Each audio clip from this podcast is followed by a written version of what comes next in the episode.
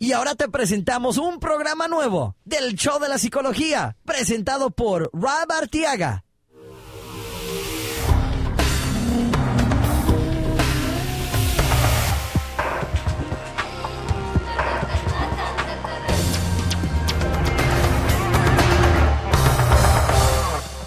¿Qué tal mi gente? Estoy súper contento de estar de nuevo con ustedes y con sus preguntas y con sus casos para compartir la sexta sesión del show de psicología aquí con ustedes y tengo un programa muy especial que compartir por el invitado principal, la entrevista que vamos a compartir con ustedes hoy, donde vamos a hablar con el terapeuta y life coach Gerardo Moreno, que practica en el Valle de Río Grande de Texas.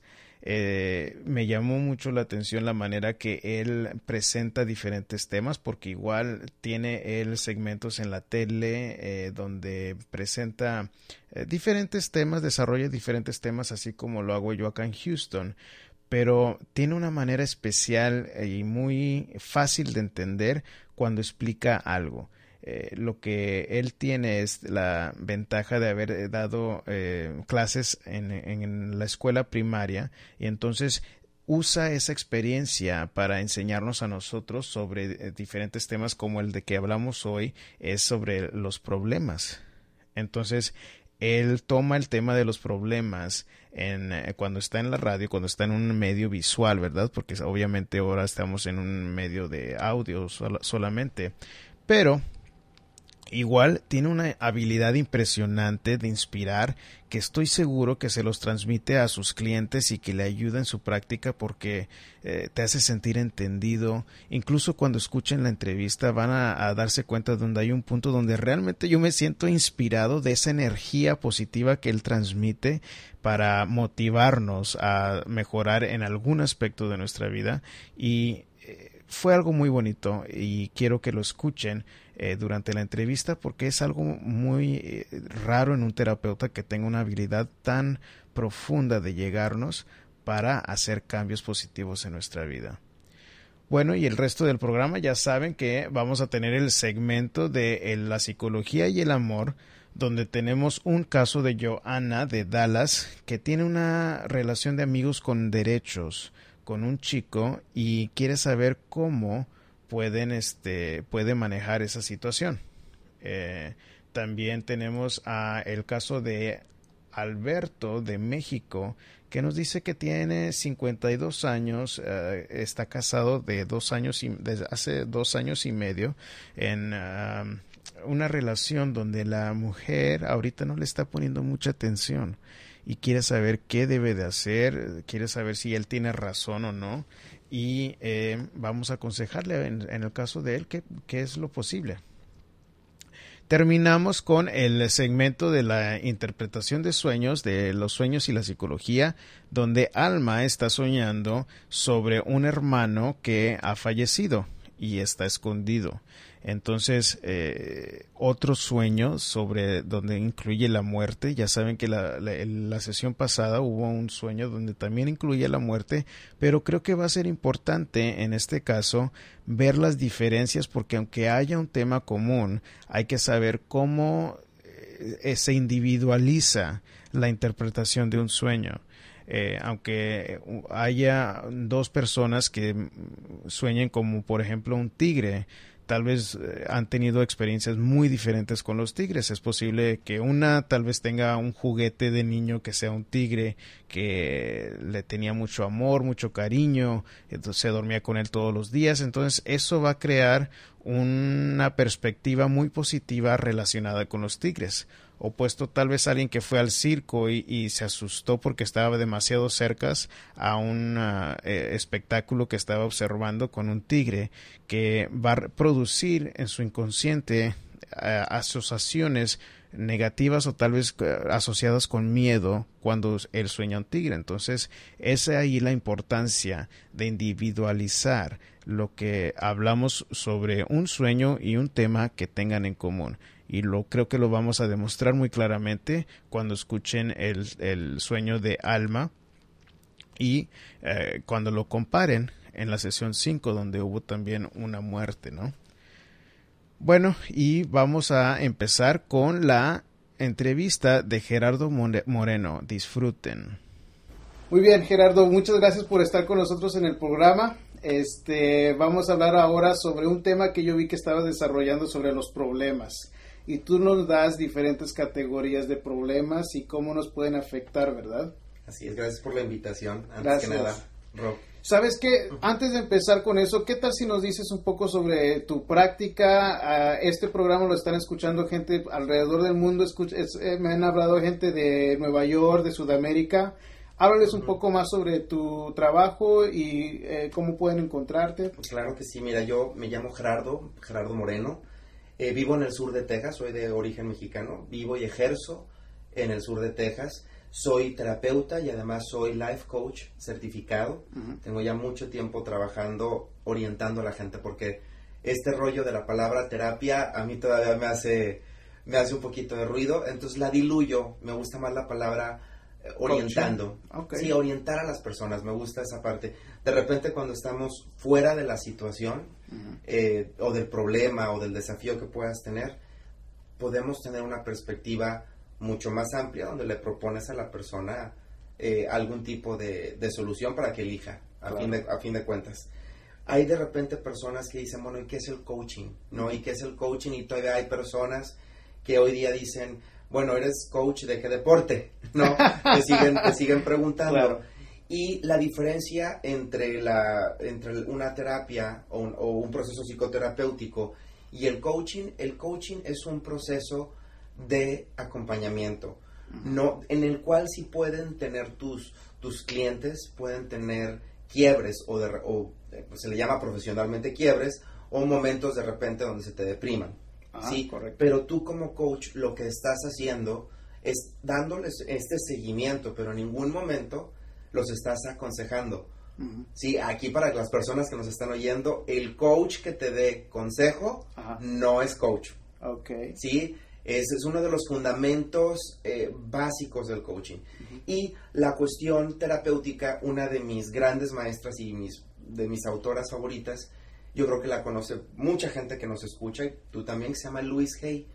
Esta autora, eh, como referencia para quien le pueda sonar pero no sabe quién es, ella es la autora del bestseller Tú puedes sanar tu vida. Ok. Sí, entonces ella fue mi maestra, tuve la oportunidad de que fuera mi maestra y eh, también tuve la oportunidad de certificarme como, eh, por sus siglas en inglés o por su nombre en inglés, como Heal Your Life Teacher, en el cual tenemos herramientas terapéuticas para lo que es la historia del pasado. Correcto. Sí, para todo el tema de tu niñez, tu adolescencia, las creencias que traes, heridas muy tempranas, etcétera. Pero el coaching se voltea a ver el pasado muy poco. Ajá. Si el coaching es, estás en el punto A, que es el presente, y te, a dónde quieres llegar, que es el punto B. Claro. Y a veces yo digo que no necesariamente el punto B, a veces de repente puede ser el punto F. Entonces nos vamos el paso B, el paso C, el paso de paso a paso, hasta llegar al F. Correcto. Y, y eventualmente, y la mayoría de las veces llegas al F y no y ya quieres más, ¿no? Ajá. Entonces, de repente es un poquito complicado, eh, perdón, eh, poner o aplicar coaching a personas que tienen historias como que no han sanado. Correcto. Entonces es ahí donde yo como terapeuta en la filosofía de Luis Hay puedo intervenir para limpiar el pasado y entonces ya que estamos más ligeros en el equipaje, poder avanzar hacia donde, hacia donde queremos. Qué bueno que me mencionas cómo trabajas tú con tus clientes, porque fíjate que de la manera que yo manejo la terapia es de si yo puedo empezar con el presente y seguir adelante, yo sigo con un cliente. Es sensacional. Pero sí, o sea, como terapeuta a mí también me toca identificar puntos eh, que donde están estancados las personas. Y ahí es cuando yo regreso que de dónde viene de dónde viene ese ese, estancamiento exactamente esa creencia que les está bloqueando impidiendo de seguir adelante en X este X meta que ellos tengan. Este cómo trabaja ¿qué, qué, puede esperar un cliente de ver a venirte a ti tal vez en las primeras tres citas vamos a suponer si tienen algún tipo de depresión. Ok. Bueno en primer lugar hay muchísimas personas que, se que confunden la depresión con la tristeza profunda.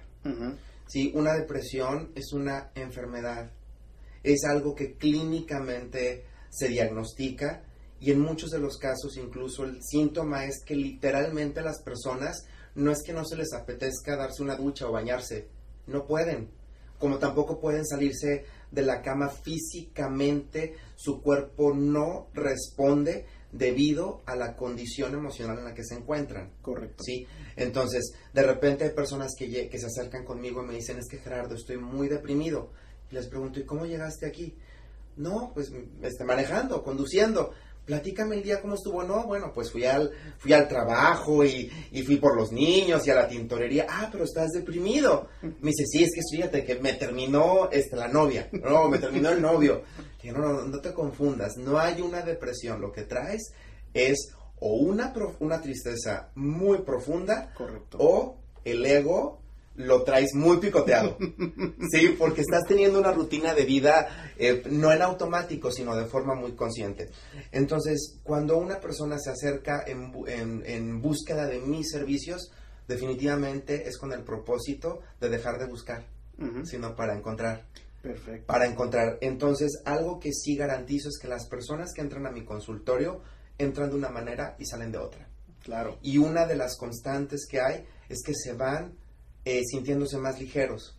¿Y qué es lo que provoca que alguien se sienta más ligero? En el momento en el que tú vas entendiendo por qué te sucedió lo que te sucedió y para qué te sucedió lo que te sucedió.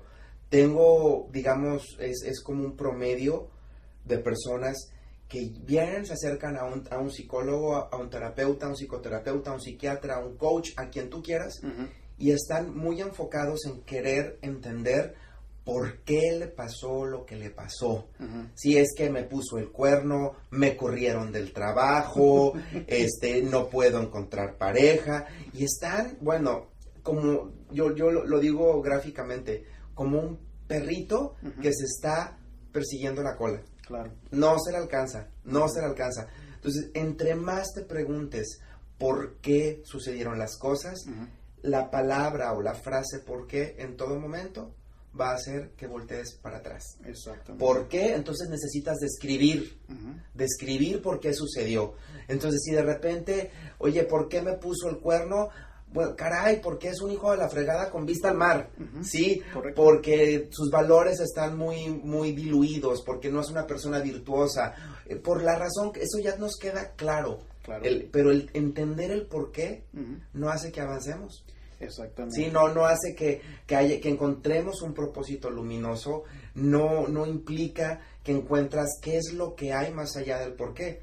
Y si descargas un poquito vas a encontrar el para qué. Claro. El para qué me sucedió esto y es cuando le comienzas a dar un giro, porque entonces descubres que la persona que llegó a tu vida y muchas veces con una experiencia dolorosa es precisamente, se puede convertir en un maestro porque vino a mostrarte aquello de ti que necesitas fortalecer.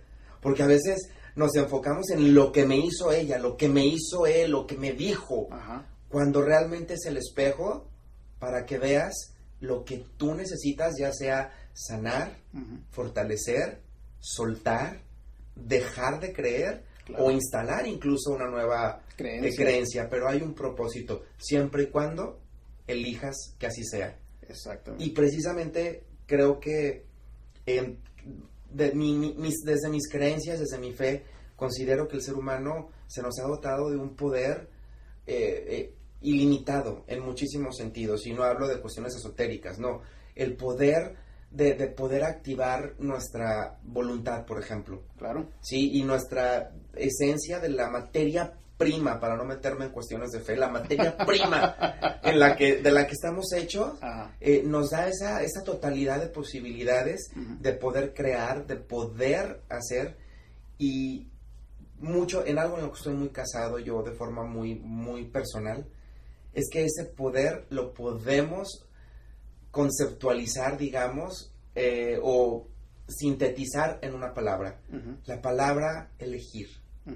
Yo elijo en todo momento, eh, tenemos, y tú que me estás escuchando en todo momento, tienes la capacidad y el poder de activar tu voluntad a través de las elecciones ¿qué haces? Claro. De la, es, el, eh, y hay algo, de repente no podemos tomar las elecciones u obtener los resultados inmediatos que quisiéramos. Sin embargo, eh, las elecciones comienzan con una idea, Con un pensamiento, con esa idea loca que de repente surge por ahí. Tal vez no puedes zafarte luego, luego, o de forma inmediata de tu, de tu realidad o de- del reto que estás teniendo, del problema. Pero en el momento en el que empiezas a activar tu pensamiento en forma de idea, en forma de propuesta, en forma de Acción. acción, de estar cavilando posibilidades, estás activando tu voluntad y es cuando tienes la capacidad consciente de elegir. wow. ¿Sí me explico? Sí, como no, que- ya me estoy que- sintiendo yo inspirado, o sea, nomás de escucharte, ya quiero seguir con, con otros ah, temas. Quiero que, especialmente cuando tú, cuando vi el, el, ah, el segmento ese que hiciste sobre los problemas y lo pusiste en diferentes categorías, yo quiero que le demos a la audiencia. Qué tipo de problemas nos damos y en qué categorías los pones tú para que ellos puedan empezar a, a identificar esos problemas. Ok. Ok, una, yo los, yo los, yo los, les pongo tres categorías, Ajá. ¿no? El primero, el primer tipo de problemas son los problemas reales. ¿sí? Los problemas que efectivamente te están sucediendo. ¿sí? Eh, un posible divorcio, no tienes para pagar la renta, eh, estás con tu hijo, problemas con disciplina, eh, con tus hijos, eh, de repente no se están poniendo de acuerdo en la casa si conservar o no conservar a la mascota. Esos son problemas reales. No les estamos poniendo dimensión. ¿sí? Hay problemas mucho más relevantes que otros. Hay otro otros problemas dentro de esta misma categoría que son irrelevantes, ¿sí? O, ¿sabes qué? Tengo el problema de que se me está cayendo el pelo. No, digo, no es mi caso, este, pero por poner un ejemplo. Y al mismo tiempo tienes una hipoteca vencida o están a punto de quitarte tu casa, que también es un problema real.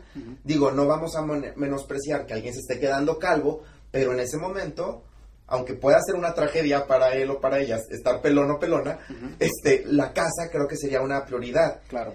Y además, eh, de forma un poquito más sutil, es muy probable que se esté quedando pelón porque está Por- perdiendo la casa. Exactamente. ¿sí? Entonces, eh, la primera categoría es precisamente, son los problemas que te están sucediendo, son cuantificables, son medibles y en ningún momento tu problema radica en lo que otra persona esté pensando. ¿sí? O lo que otra persona se esté imaginando. O porque de repente escucho gente que tiene muchos problemas. Digo, ¿cuál es tu problema? No es que yo creo que mi novia está pensando y se está... ¡Ey, ey, ey! Eso se le llama clínicamente neurosis. Ajá. No puedes pensar por otra persona ni saber qué está ocurriendo en su pensamiento. Asumir. Sí, asumir eh, o inferir a menos que la otra persona lo verbalice. Correcto. ¿sí? Entonces, pri- la primera categoría que tenemos es, como te dije, los problemas reales, los que están sucediendo. Ujú. El otro, el- la segunda categoría son los problemas que nos imaginamos, Ajá. ¿sí? Sí, que, y, y- y que son situaciones que podrían suceder, mas no necesariamente es una norma. Ejemplos de los problemas que te imaginas es, es, uy, no, lo que pasa es que a mí, eh, a mí eso del inglés no se me da. Ajá. Entonces no se inscriben. No, no, yo para qué me inscribo. Ya te estás imaginando que no vas a aprender, va- te estás imaginando que se van a hacerle burla a tu acento o que te vas a trabar enfrente de gente que domine el idioma. En efecto, podría suceder en un momento dado, Correcto. pero es un problema que no está sucediendo y que lo estás sintiendo pro- como problema porque está obedeciendo a lo que te imaginas. Sí, como poner el ejemplo de a mí el inglés no, no me entra, a mí eso de hacer ejercicio no se me da, este, todos los hombres son unos patanes, todas las mujeres son unas Me interesadas. recuerda a, una, a un ejemplo que escuché hace poco donde hubo un hombre que admitía ser alcohólico, Ajá. que decía tengo un problema, pero no quiero ir a Alcohólicos Anóni- Anónimos porque no me gusta la idea de admitir que soy alcohólico. Y entonces me quedo pensando, pues, eso es exactamente el problema, el que no admitas que seas un alcohólico. Es- Sí, y además en ese momento está activando su voluntad y está eligiendo Correcto. de forma consciente Ajá. mantenerse en, ese- en esa condición, más que en un problema, eh, en esa condición, en esa enfermedad que se llama alcoholismo, pero vaya, no está en victimilandia o, en, o, o negando que tenga un reto enfrente, ¿sí? Entonces te comentaba, eso sería la, la segunda categoría, los problemas que de repente nos imaginamos y que a menudo obedecen a creencias que traemos ahí bien instaladas, bien tatuadas, cositas que de repente oímos desde pequeños que se van ahí almacenando, ¿no? Ajá. Y la, y la tercera categoría, y que a mi punto de vista y desde mi experiencia, es como la, la mayoría de las personas son fanáticos Ajá. a este tipo de problemas. ¿Y qué tipo de problemas son? Los problemas que se inventan. Ajá. Si estos ni siquiera son los que se imaginan, los que se Inventan. inventan, ¿no? ¿Están en el trabajo? No, no, no. Lo más seguro es que me quieren correr. Ajá. Aquí hay un complot contra mí. Ajá. Sí, o, o de repente están en una, en una situación donde, no, es que a la vecina le caigo mal. Ajá. Sí, pero ve Me la forma feo. en cómo me ve.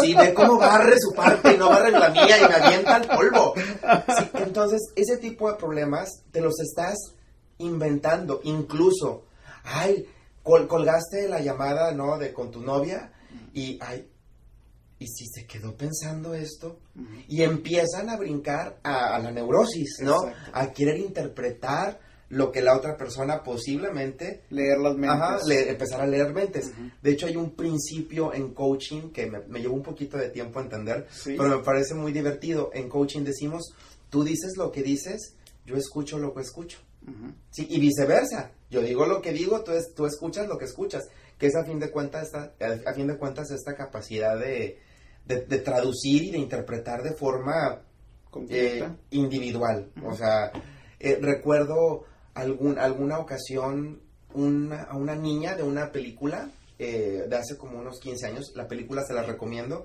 Se llama Elisa antes del fin del mundo. Ajá. Y, ya- y describe claramente la capacidad que los niños tienen de interpretar.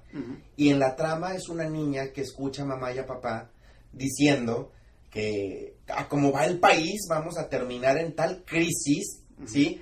Que vamos a terminar comiendo cucarachas. Entonces la niña interpretó este rollo de las cucarachas y comienza a, a- a- a A comer cucarachas para empezar a acostumbrar a su cuerpo. Ajá. Porque eventualmente, desde lo que ella interpretó, ¿sí? Es- o es más, en una situación más real y mucho más cotidiana, te lo pongo, Rob. Dime. Los mensajes de texto. Ajá. eh, o en esto que decimos aquí en Estados Unidos, el textear. Ajá. Sí, la cantidad de problemas que de repente pueden generar. Ajá.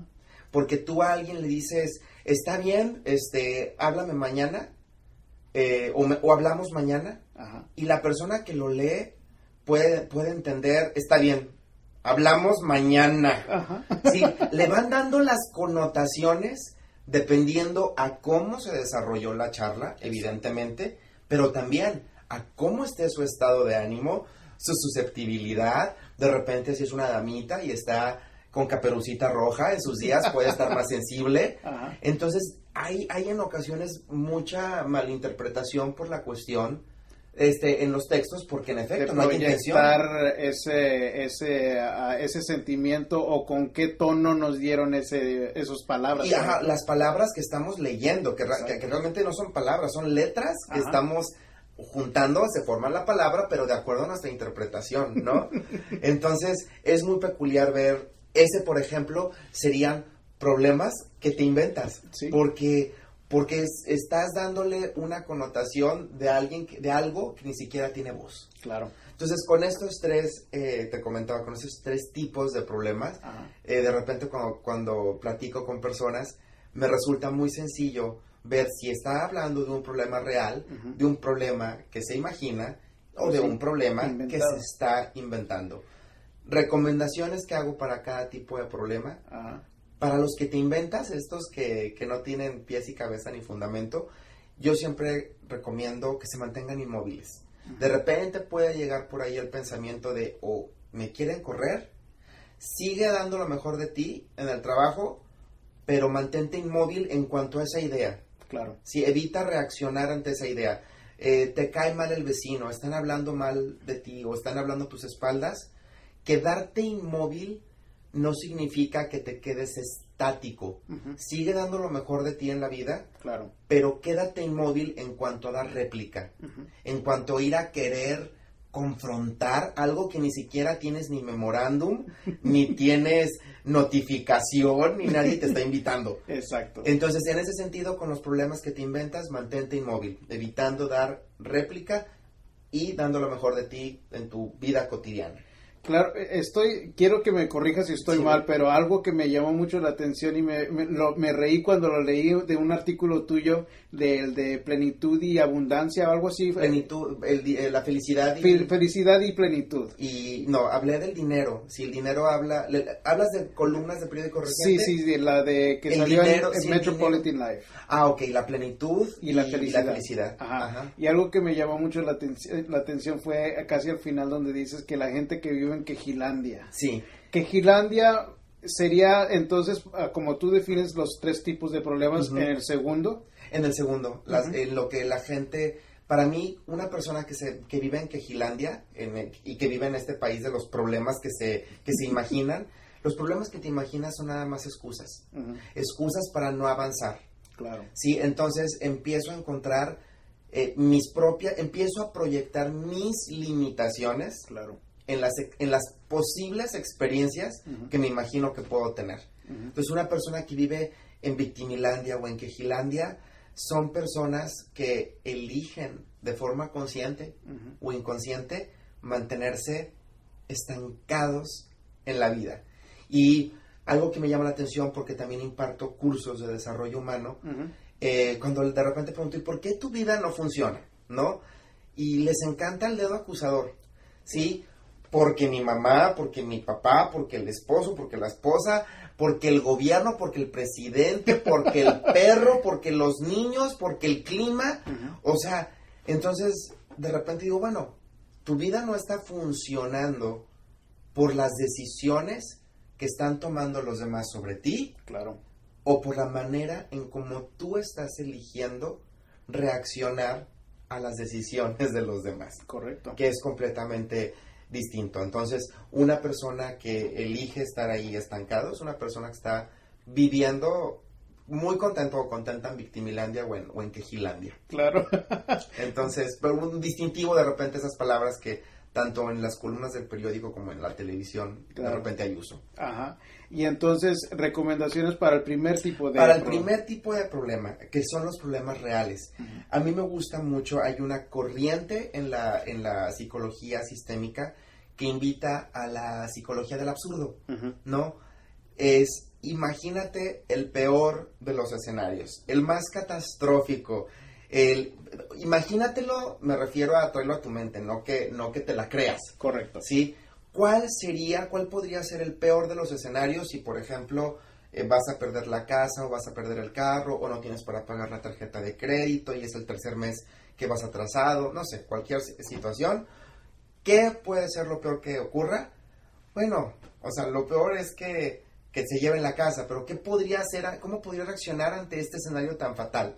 No, pues vas y pides prestado, vas y empeñas, vas y rentas, vas y, y bueno, hay un- un- además fíjate que la mayoría de los problemas de la gente tiene que ver o con dinero, son tres categorías que identifico, el dinero, el corazón o la salud. Siendo la salud como, con- como el que menos se van a Dramilandia, ¿eh? Correcto. Sí, pero Sí. tr- tratándose del dinero o del amor, este, las personas te comparten mucho eso. Y enfocándome un poquito al dinero, el dinero tiene una cualidad, yo lo he notado. El dinero siempre llega a donde más se necesita. Si hay una comunidad de recursos muy limitados, por ejemplo, y se muere don Fernando, muy querido ahí en la colonia, Correcto. este, y no tienen dinero para el funeral, es pura gente sencilla, gente que, que tiene una economía de repente restringida, pero ¿qué crees? Que se junta el dinero y don Fernando se le hace su sepelio, su misa, su entierro y todo. Claro. Entonces me he dado cuenta que el dinero tiene esa, esa facultad o esa propiedad, esa característica de llegar a donde se a donde necesita llegar. Claro, claro. Claro, tu actitud también ¿Cómo no? también determina si abres el canal o no abres el canal para, para la lana, para el billullo, ¿no? Claro. Entonces, eh, en este, en este tipo de recomendaciones, imagínate el peor de los escenarios, ok, ¿qué? Y la pregunta es, ¿qué harías ante el peor de los escenarios? ¿Sí? ¿Y qué es lo que va a, suceder? Que vas a encontrar una solución, una verdadera solución tanto para lo que te imaginas como para lo que te inventas, es una cuestión de apreciación y la respuesta está en tu mente. Y en el primer tipo de problemas, la diferencia es que la respuesta está en la acción. Exactamente. Está definitivamente en, en la acción y estoy convencido que la vida es sabia. Y es que, a, como tú dices, de que te imagina, imagínate el peor caso, el peor, la peor de, de la situación, que te puede suceder. Eso para mí es como ya en mi mente formular un plan de acción. O sea, yo, ¿qué es lo que puedo empezar a hacer si pierdo la casa, si pierdo el trabajo, si pierdo a mi mujer? ¿Qué es lo que voy a hacer? ¿Qué, qué me voy a ocupar? ¿Cómo puedo empezar a tomar pasos de los más pequeños al día siguiente para empezar a recuperar y establecerme de nuevo, ¿no? Y volver a, además, eh, necesitamos reconocer algo. Eh, no conozco una vida donde precisamente del artículo que hablabas, ¿no? La felicidad y la plenitud. Eh, felicidad, brevemente explico, te vas de compras y en ese momento generas adrenalina y, serotonina y estás muy contento por las compras que hiciste cuando adquieres una casa y te dan las llaves, el carro y huele a nuevo. Esos son momentos de felicidad. Incluso tener un orgasmo es un momento de felicidad. el, el, el ver graduar a tus hijos, etc. Pero el ser humano, físicamente, biológicamente, no está diseñado para vivir de forma constante, permanente, en felicidad. Correcto. Sí, o sea, tendría que tener este, una alegría tras otra, tras otra, tras otra, de forma continua y no estamos diseñados para, para resistirlo incluso. Entonces, la diferencia entre, una, entre la felicidad, que mucha gente se empeña como que en alcanzarla, es el contraste que tenemos es la plenitud. Cuando tú eh, estás en el presente y desde la plenitud sabes que vas a encontrar en la vida desafíos, porque la vida no es todo felicidad. Claro. La opción que tienes es que tú es ser pleno. Y pleno es estoy contento con quien soy. Estoy satisfecho eh, con, con, lo que he elegido ser.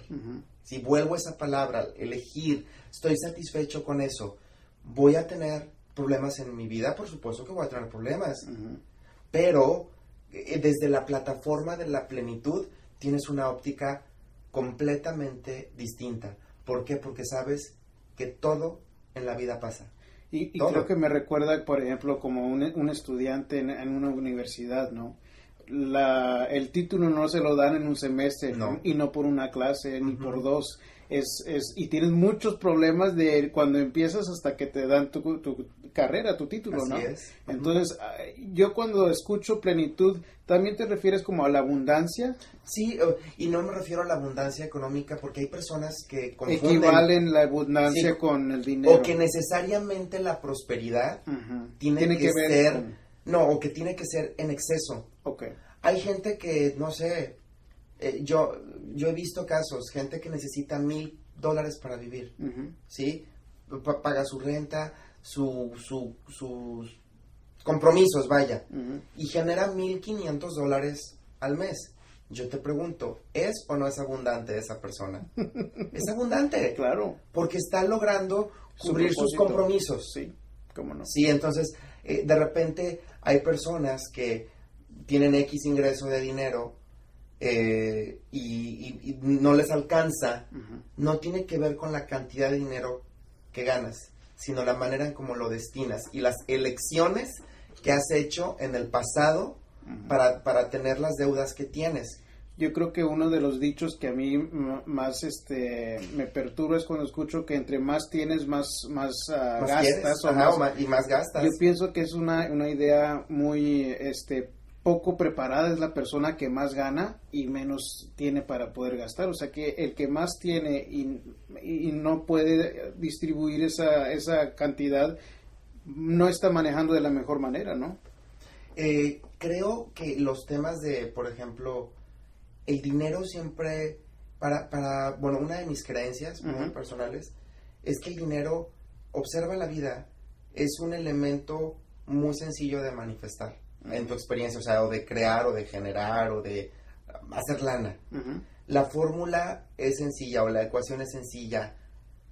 Ama lo que haces, sí, pero ámalo de verdad. Y sin duda vas a generar ingresos. Eso es, eso para mí es una ley de vida, pero si no te gusta lo que haces, si estás trabajando nada más por un sueldo, por cubrir horas, por pagar facturas, pues evidentemente tu vida no va a estar nada contenta y, y, desde, y estando en esa frecuencia de no estoy contento, eh, no, no se puede generar mucha no porque me pongo a pensar en las personas más exitosas no las personas más exitosas son gente que les gusta en su trabajo y que saben ayudar a otras personas no que no nada más como en, un trabajo como el de nosotros donde ayudamos a la gente en forma de terapia pero tal vez alguien que está en bienes y raíces y le ayuda a conseguir a alguien su primera casa alguien que le gusta ese trabajo va a escuchar a la persona va a querer este, llenar las necesidades según los ingresos que ellos tienen, no nada más estar buscando para ellos. Este, para obtener un beneficio a ellos. Exactamente. No, incluso si, si eres dependiente de una tienda y, quieres estar al servicio de los demás porque es una etapa de tu vida nada más en la que vas a estar ahí, por ejemplo, eh, y de repente alguien se acerca y te pregunta, oye, ¿en qué anaquel se encuentra el desodorante? O, y que realmente tú estés al servicio sí, de, de, de, tu trabajo, no es al servicio de la gente, es al servicio de tu trabajo. Si es que realmente te gusta, no hay manera de que, de que no haya bendición. Y qué gusto, ¿no? Cuando entras a, una, a un lugar de X negocio y que te ayuden con ese gusto. Yo creo que para mí yo le pongo mucha atención a ese tipo de, de, servicio y me dan ganas de regresar. Y si de repente tienes una meta, por ejemplo, tienes una meta, estás estudiando o, o quieres tener un negocio propio y, y, de forma temporal estás haciendo algo que no te encanta, claro, sí, porque es como parte de la forma como se, se va negociando con la vida, claro, eh, la manera en como tú le pones ahí el combustible es dándote cuenta de que estás ahí de forma temporal con un propósito. Entonces, cuando tú recuerdas tu propósito, alimentas invariablemente tu estancia temporal ahí, dando lo mejor de ti. Claro. Y dar lo mejor de ti no significa vaciarte. Exacto. Hay que saber balancear. Sí, o sea, dar lo mejor de mí es estoy consciente de lo que estoy haciendo, tiene un propósito y, y si mi cliente eh, o si la persona que está enfrente de mí, eh, mi compañero, le puedo colaborar en algo, es la manera de hacer, de, de generar un propósito luminoso en tu vida en cada una de las etapas. Claro. Bueno, mira, se nos está acabando el tiempo para este segmento, Gerardo, y yo sé que tú también tienes otros compromisos, pero quiero que le digas a la gente cómo puede encontrarte, si ofreces eh, servicios por internet o por teléfono, para que sepan cómo eh, ponerse claro, en Claro, claro que sí. Mi teléfono es el código de área aquí en los Estados Unidos, es 956, mi número es 560-2131. Repito, 956. 560-2131. Y me pueden encontrar en Facebook. Eh, es Gerardo Moreno LC. ¿sí? L de Life, C de Coach.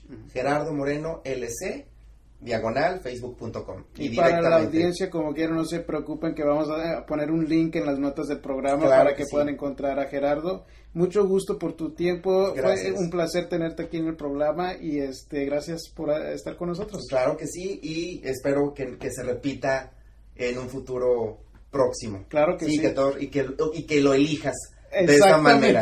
Que lo elijas de esa manera. Perfecto, muchas gracias Gerardo. Está bien, bendiciones a todos. Muy bien, ¿qué les pareció esa, esa entrevista? ¿A poco no fue increíble y este inspiradora? Déjenme saber sus comentarios en, Facebook, en el show de psicología, pueden buscarlo ahí. Bueno, este, vamos a empezar con el tema de el amor y la psicología con el caso de Alberto de México. ¿Quién nos está preguntando?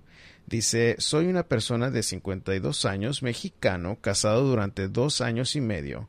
Mi esposa tiene dos hijos, uno de 18 y una de 16. Yo tengo uno de 22 que no vive conmigo. Mi mi pregunta básicamente es si tengo la razón. El problema es que mi esposa no quiere vivir con mi familia, no quiere convivir con mi familia, no quiere acompañarme a visitar a mis padres antes de vivir juntos, pero ya casados, le pedí que los invitara a su casa y la respuesta fue no, según ella porque no es su casa, es la casa de sus hijos, pero ella invita a tres amigas que, que tiene. Relaciones sexuales estábamos bien hasta que de repente ya no fue igual Incluso no quiere que la toque. Un beso y lo otro, más íntimo, ya me lo da pero por compromiso. Toda la atención está hacia el hijo mayor, que todo lo hace pensando en él. Toda la persona necesita y quiere y es gratificante oír palabras bonitas de la persona que ama. Yo estuve soltero por diez años mientras mi hijo cumplía los dieciocho y después busqué a pareja. Yo le pregunto por qué no tiene una palabra de cariño para mí y dice que ella no es así, mas sin embargo a su hijo sí le dice mi amor, qué guapo te miras hoy, o incluso a un perro que ve en la calle que le habla bonito. Bueno, pues eso sí es un poco más duro, ¿no? Donde se notan los elogios para un animal y que no se los no los reciban para su pareja. Eh, Mira, Alberto, creo que tienes una, una situación un poco delicada. Eh, creo que la ventaja es de que tú me escribes y me dices que mantiene ella la casa limpia, que lava la ropa, la cocina eh, no este, dice dice que está todo bien en el aspecto de que ella sabe mantener la casa, que no te derrocha dinero y cuida el gasto. Este porque al principio en, en, en, escuchar tu caso, donde ella no te está poniendo mucha atención, eh, se me dio la impresión que tal vez se estaba aprovechando de ti para este para que la mantengas a ella y a sus hijos, pero no creo que sea el caso, como me, tú me dices, de que ella mantiene la casa limpia, la ropa, cocina, no derrocha el dinero, este, entonces no creo que sea ese el caso. Lo que sí sé es de que es muy difícil, o bueno, la mujer es mucho más complicada de complacer emocionalmente. Ah, no sé qué tipo de trato tú tengas con ella, si suena como que tal vez estás siendo demasiado persistente en buscar la atención de ella. Eh, me huele a que tal vez le estés tengo el sentido como que tal vez le estás rogando demasiado a ella y eso puede ser el punto donde tú estás mal. Eh, creo que para el hombre es muy importante que se dé a respetar o que se dé su lugar y no esté rogando o no esté exigiéndole demasiado las, las caricias de la mujer. Cuando tú me, me, escribes que ya te está cumpliendo físicamente por compromiso, es porque por alguna razón ella no está sintiéndose con las ganas de estar contigo físicamente. Hay que buscarle a la mujer por su lado. Eh, suena como excusa eso de que me dices de que ella no era su casa, eh, que es la casa de sus hijos. Eh, yo creo que también tú olías este tipo de, de, trato en tu mujer y que no es algo nuevo. Si esto sucedió antes de que ustedes estaban viviendo juntos, tú ya sabías qué tipo de mujer es este. Yo pienso que tal vez también tú ignoraste ciertas, eh, ciertas este, señales que veías antes de, juntarte con esta mujer. Eh, es, es posible que sea eso el caso.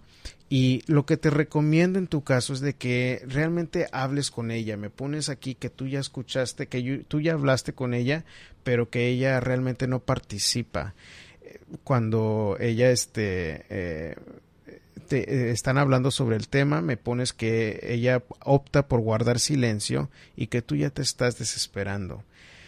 Para mí, cuando me escribes eso que tú ya te estás desesperando, es posible que tú también hayas, hayas sacado el tema a platicar cuando estás en un punto desesperado y lo importante aquí es de que no la, haya, no la hagas sentir mal eh, porque es posible que ella también tenga traumas de una relación pasada y eh, sea un poco menos cariñosa contigo por algo que en su pasado que tú no tienes culpa de eso.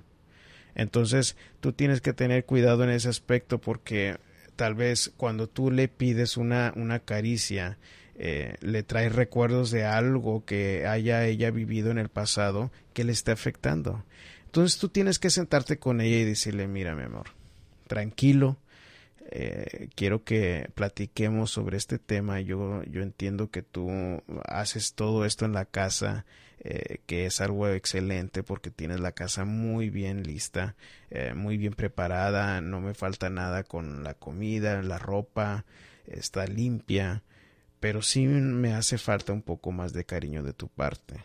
Me dices que tú no eres así, pero noto que tú también eres cariñoso con tu hijo, con mascotas, y pues eso me hace sentir mal.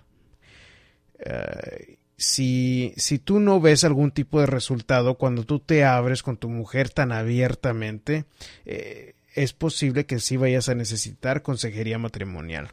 ¿Por qué? Porque hay algo aquí que se tiene que trabajar si, tiene, si quieren seguir adelante en esta relación. ¿Ok? Vamos con el siguiente caso de Joanna de Dallas, donde me está escribiendo que él, ella tiene un amigo por más de cinco años, donde se mandan texto todos los días, este, saben a dónde están, se saben cada uno sus historias.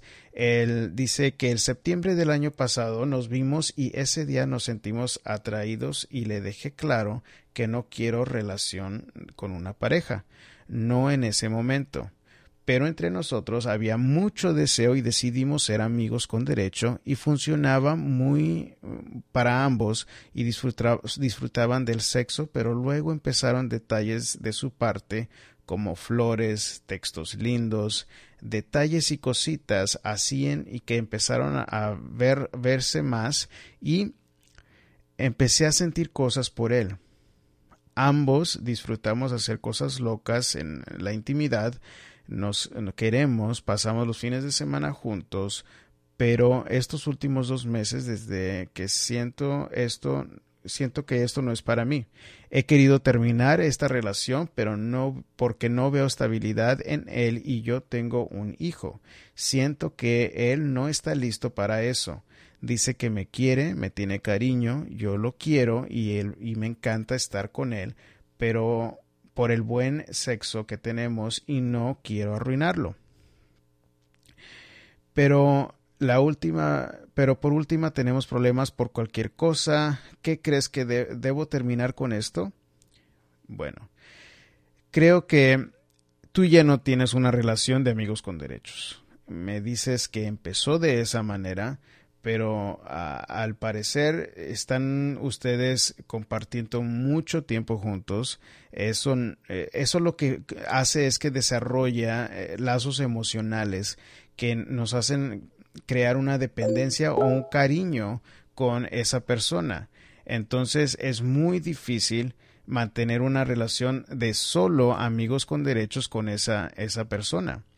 Eh, cuando tú me escribes, este, que me dices ah, que quieres eh, eh, mantener la relación por el buen sexo que tienen y porque no quieres arruinarlo, pues no puedes tragar y silbar pinole al mismo tiempo, que hace una frase que dice mi mamá, no hay manera de tener las dos cosas, eh, o vas a tener el buen sexo, y vas a aceptar la relación que tienes con él porque realmente no es una relación de solo amigos con derechos. Amigos con derechos es alguien que tú ves exclusivamente para tener una relación física. Tú ya no tienes eso nada más con él. Ustedes están compartiendo mucho tiempo y eso realmente ustedes lo movieron sin querer o sin realmente definirlo a un paso más allá de una relación de solamente amigos con derechos. Este, me dices que si debes terminar con eso, realmente suena como que sí. Si tú tienes un hijo y no quieres eh, que lo, eh, exponerlo a este tipo de relación, es importante mantener eso en mente. Eh, no queremos darle un ejemplo malo a nuestros hijos y tal vez no estés trayendo a este muchacho a casa donde lo conozca tu hijo, que yo creo que es una buena idea. Es una buena idea y sí te recomiendo que termines esta relación, aunque va a ser difícil, eh, porque está ya un poco más allá de lo que tú piensas o que la consideras. No es una relación de nada más física, ya es una relación sentimental.